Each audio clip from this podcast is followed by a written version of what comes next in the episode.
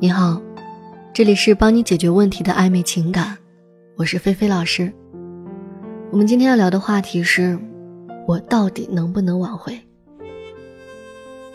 我们的微信后台常常会收到这样的留言，在描述了自己的问题和情况之后，最后都会加一句：“老师，我这种情况还能挽回吗？”为什么会有这么多不同的情况、不同的问题，但是大家都会不约而同的纠结这个问题呢？我试着换位思考，如果我是那个很痛苦的失恋的人，在问出这句话的时候，会是怎样的一个心理过程？首先，会留言并提出这个问题，内心肯定是想挽回的，内心都会有止不住的痛苦感受。在这种情绪最大的时候，就要思考一个问题：你此刻的想要挽回，是因为真的爱对方，还是只是想要结束自己的痛苦？你需要确认一下自己想要挽回的动机。只有这个动机是真的爱对方，还想在一起，你的动力才会充足，才会推动能不能挽回这个问题的解决。同时，你被困在痛苦的情绪里，是会影响到你想要的挽回这个决策的。要先走出这个情绪，可以避免你被情绪驱使，去挽回一个不值得挽回的人。这是对你自己负责任，也是对这段感情负责任。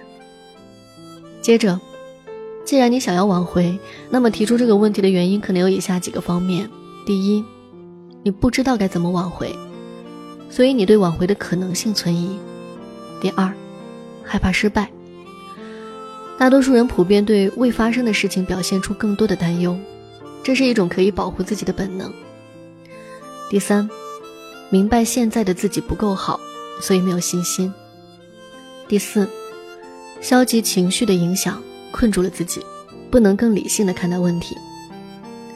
那么，在试着弄清楚原因之后，就可以从以下这几点开始思考。首先，第一点，对于大多数人来说，并没有那么多的感情经验，在为数不多的感情经历里，又能有几段是刻骨铭心的呢？以至于在分开的时候，让自己痛得不能呼吸，一心只有不舍和不甘。所以，注定你的挽回经验一定是更少的，几乎为零。但是在这一点上，你并不需要过多的考虑，因为有专业的我们在。第二个你要思考的问题是：害怕失败，这涉及到前景理论里的一个现象——损失厌恶。在进行风险决策的时候。同样数量的收益和损失，认为损失带来的难过比收益带来的愉悦多很多。换句话来说，就是面对挽回这个决策，挽回成功带给你的开心少于挽回失败的痛苦，这个痛苦就会是想要避免的。所以人们都是这样的，那你会有这样的损失厌恶也是正常的。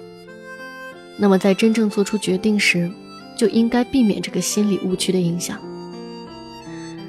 第三个问题，被情绪困住不能向前看。这个问题不仅失恋想要挽回的人遇到，任何人在人生的任何阶段遇到挫折，都会在第一时间出现这种情况。但是作为一个成年人，你应该明白，理性的问题理性解决，感性的问题理性思考之后再感性解决。所以你必须让自己振作起来，不然你就会一直在原地。看着对方向前走得越来越远。第四点是比较现实的立足点，因为这是关于自己目前困境的理性思考的一步。认识到自己的不够好，那么接下来也应该继续用理性的方式去思考应对方式。不够好，那就采取提升行动，让自己变得更好。那么，当你在纠结自己能不能挽回，一直被困在原地的时候，只需要认真考虑自己到底还爱不爱对方，对方到底值不值得挽回，就够了。而剩下的，交给我们。那么今天我们就聊到这儿。如果你有情感方面的问题，可以点击主页私信联系我，具体问题帮你具体分析，有问必回。